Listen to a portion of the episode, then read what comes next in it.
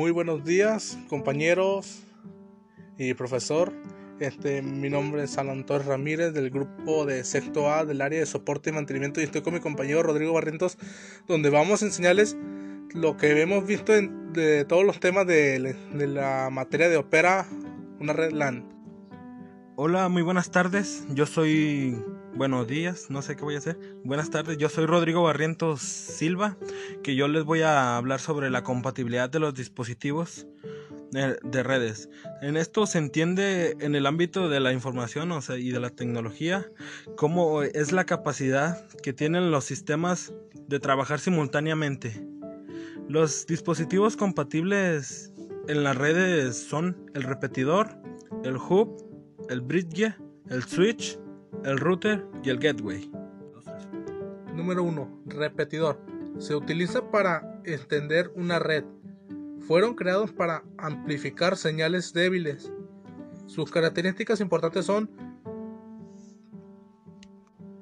conectar segmentos de una red LAN, reenviar cada paquete que recibe. Los hubs. Un hub es básicamente un repetidor un repetidor multipuerto, se podría decir. Actúa como conector y conecta múltiples cables. Los hubs no tienen inteligencia para encontrar la mejor ruta para los paquetes. Esa está un poco rara. Ahí está. Número 3. Brigue. Un, un brigue o un, un puente opera en la capa de datos es un repartidor con una funcionalidad de, leer las direcciones MAC de origen y destino. Tiene un puerto de entrada único. Es un dispositivo de dos puertos. El switch, um, también conocido como conmutor, el switch es un, es un puente de múltiples puertos también, igual que el hub. Es un dispositivo de capa de enlace de datos. El conmutor o switch, se podría decir, realiza una verificación de errores. El conmutor o switch divide el dominio de colisión del host. El siguiente es el router. Los enrutadores enlazan dos o más redes diferentes. Un enrutador recibe paquetes y selecciona una ruta para reenviar el paquete a través de una red.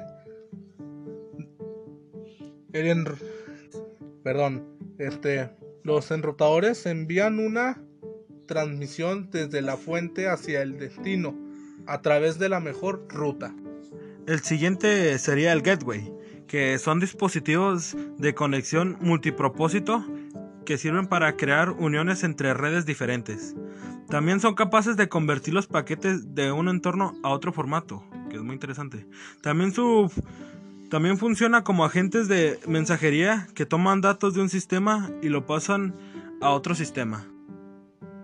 A continuación, le vamos a hablar sobre los tipos de dispositivos de interconexión de redes y también unas ventajas y desventajas que tienen estos dispositivos. El router. Ventajas. Son configurables. Número 2. Son relevantes fáciles de mantener una vez configurados. Número 3. N viene da la presencia de intrusos. Y ahora vamos con las desventajas. Tienen mayor costo que los brigues. Son más complejos.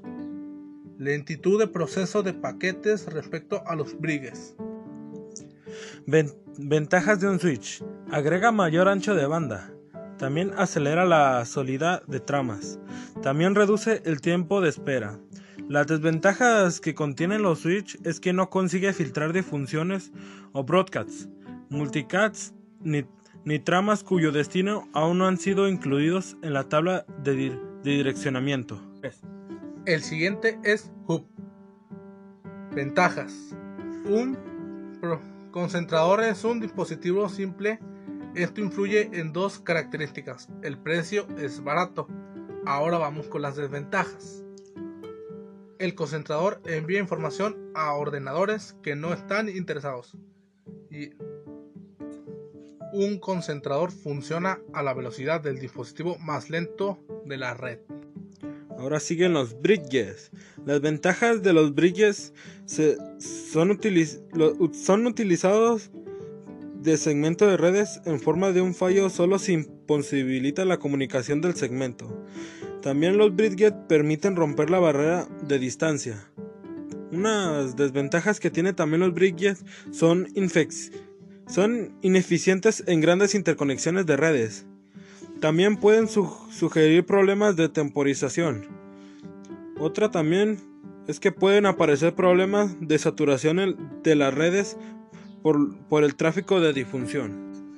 El siguiente es Access Point. Voy a decir las ventajas para que pues, siempre se acuerden cuáles son y cuáles serán las desventajas. Ventajas.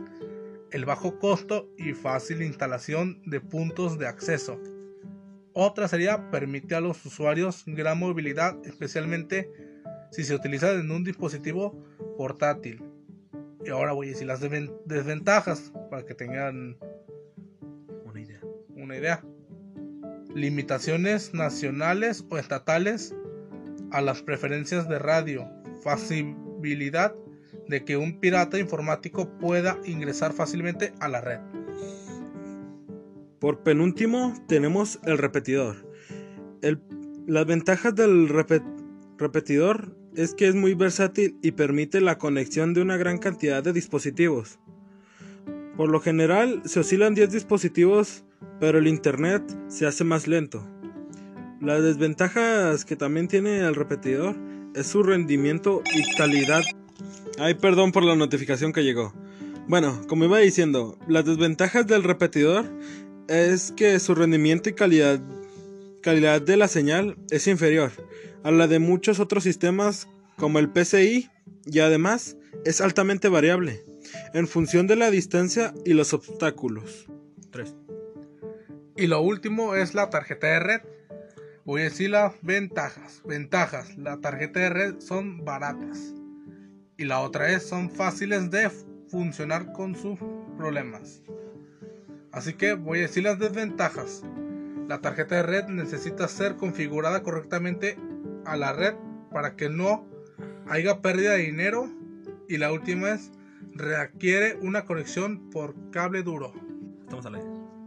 Bueno chicos, esto sería todo por parte de, su servidor y mi compañero Rodrigo Barrientos. Y recuerden, quédate, en, casa.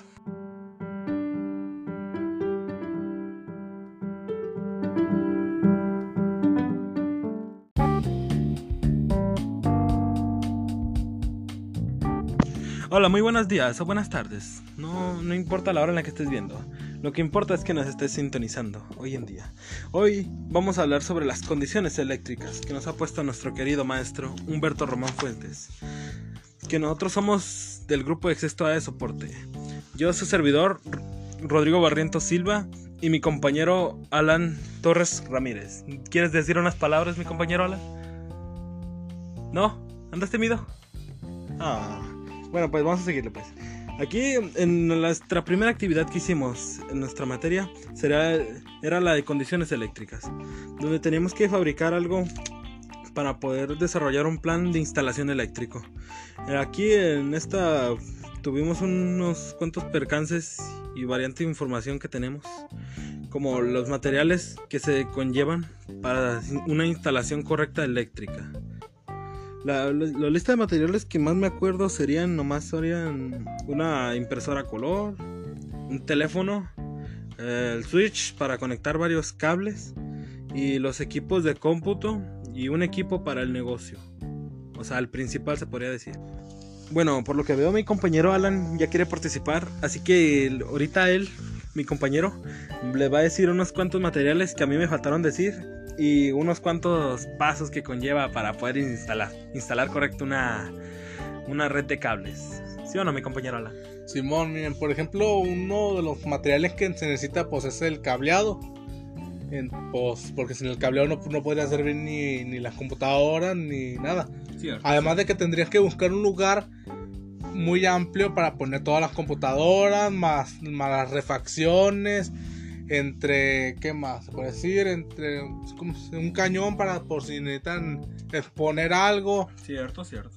Además de que también necesitas un área para poner donde, donde te puede decir que se llama la bodega, donde van a estar ahí las refacciones y aparte donde estará el este de la zona de red. Además de que pues, vas a entrar destornilladores, tornillos, entre otras cosas. Tristemente yo casi no me acuerdo mucho de los pasos, mi querido Alan. ¿Tú podrías mencionarnos unos cuantos pasos para una instalación de, de red? Por supuesto, mira, algunos pasos, por ejemplo, yo pienso que el primero tendríamos que buscar el terreno donde vamos a poner todo. Porque sin el terreno no podemos traer las cosas, por ejemplo. Si compramos las cosas y sin el terreno no, sabemos dónde ponerlo.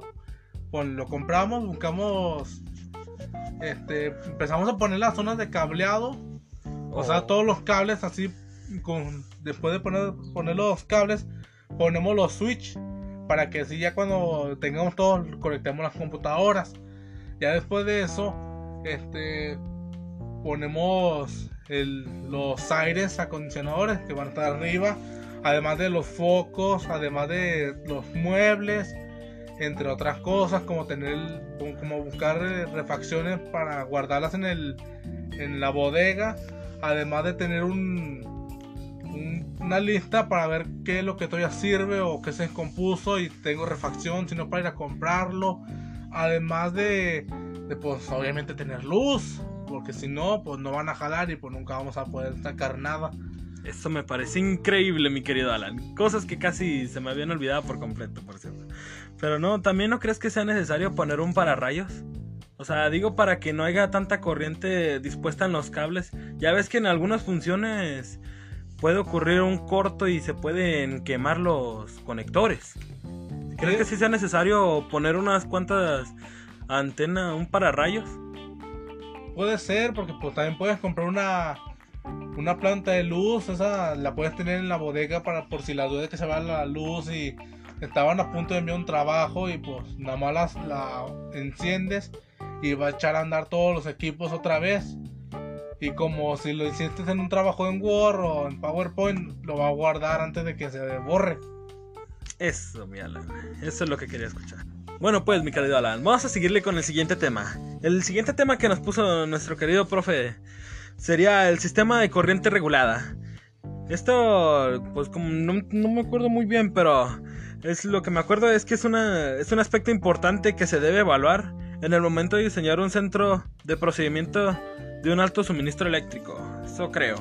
Lo, que se describe como a continuación como una planta eléctrica, creo que será muy necesaria, que sirve para evitar los largos periodos de cortes eléctricos.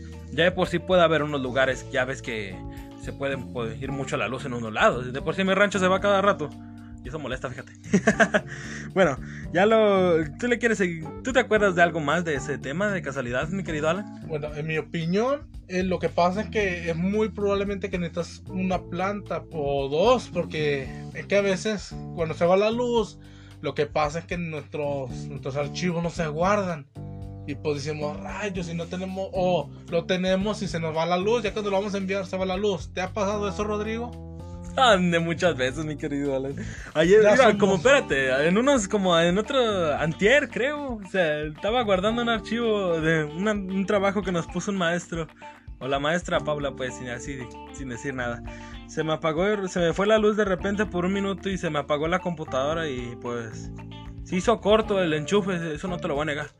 Pero no le pasó nada, por suerte no le pasó nada a mi computadora, porque si no, hubiera salido más cara, de por sí no es mía. ¿Cómo ves esa situación? Pues por eso te digo, siempre hay que tener una planta de luz o como dijiste, un rayos Porque pues así de perdido tenemos otra forma de tener un luz, aunque, aunque se haya cortado, ¿entiendes? Porque si, si no tenemos eso, no vamos a poder ver las tareas, no vamos a poder hacer los trabajos. Pero espérate, también sirven los suministros de energía, o sea, los not break. Eso te sirven para un periodo cortito de perdido. O sea, para conectar, ya ves que a veces se va la luz de repente y necesitas aguardar los archivos y todo. En eso lo podrías conectar mutuamente para que así no hubiera fallas ni nada. ¿No crees? Tienes razón. Pues, si, no, no tenemos eso, eso, como me dices, no podríamos tener la forma de enviar los trabajos y las tareas. Y pues estaríamos batallando y hasta nos reprobarían o Incluso para los que trabajan los despedirían. Eso es cierto, mi querido Alan, eso es cierto. También un regulador de voltaje, creo que es muy necesario ponerlo para una empresa, algo así, perdido. Sirve que los problemas causados por los picos de voltaje puedan ser evitados con este regulador de voltaje. Primero, tres segundos. Bueno, ya a continuación de después de todo lo hablado, mi querido Alan, vamos a hablar del último tema que nos acordemos.